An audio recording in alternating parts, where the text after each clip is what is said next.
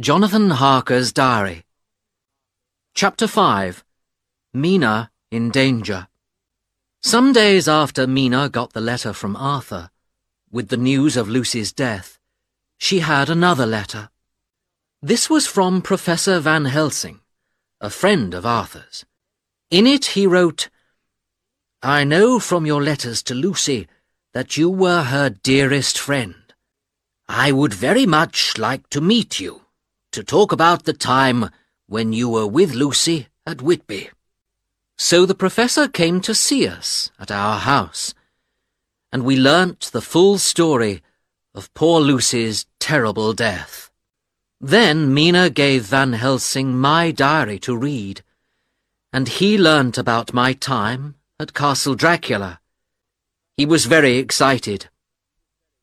Ah, he cried. Now I begin to understand so many things. This Count Dracula, he was the vampire that killed poor Miss Lucy. Will you help us to find him? Of course, Mina and I agreed to help. When I saw Count Dracula in London, I was very afraid, but now I felt stronger because I had work to do. We began at once.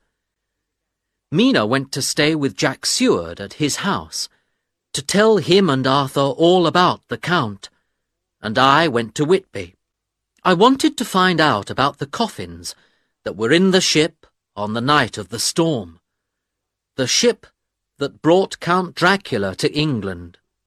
After many questions, I learnt that the coffins were now in the Count's house in London.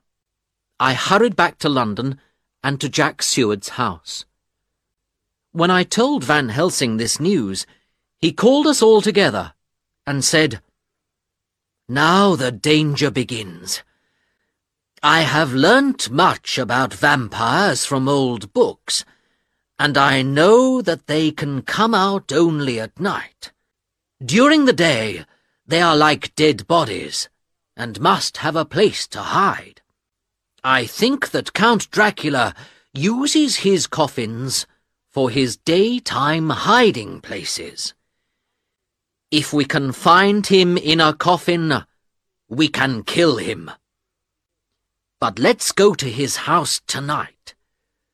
We'll put holy bread in the coffins, and then the Count cannot get back into them.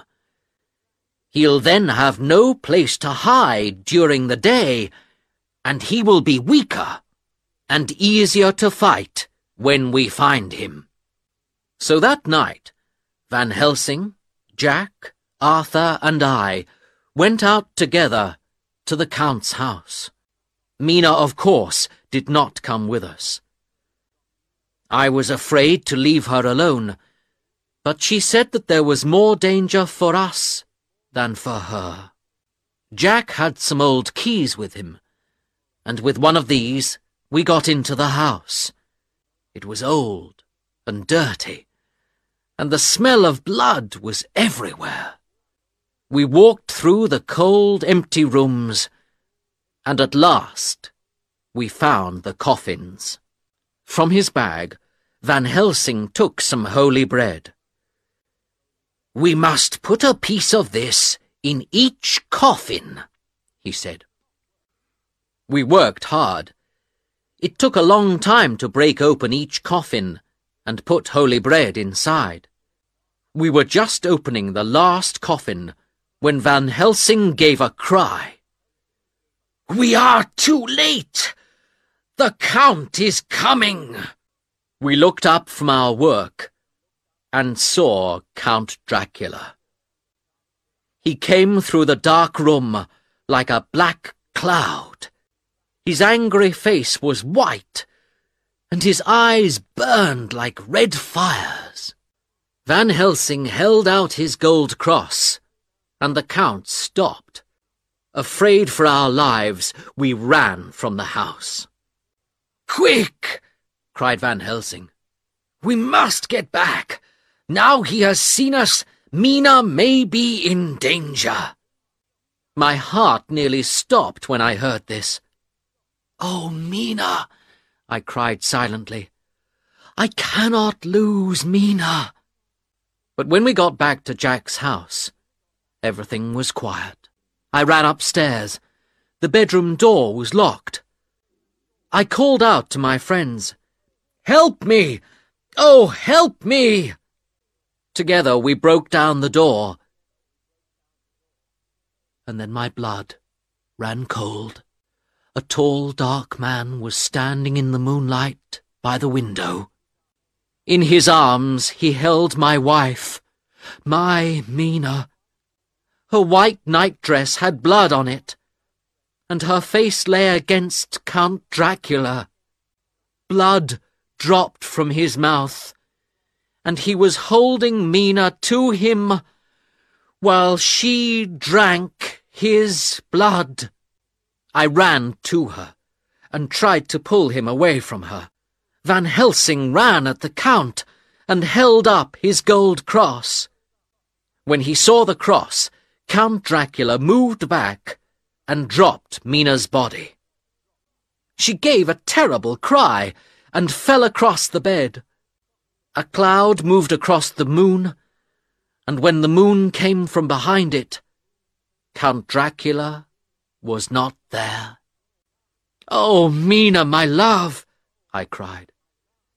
I took her in my arms. What has happened? Tell us. I was wild with fear. Mina shivered. Don't leave me, she cried. Oh, please don't leave me.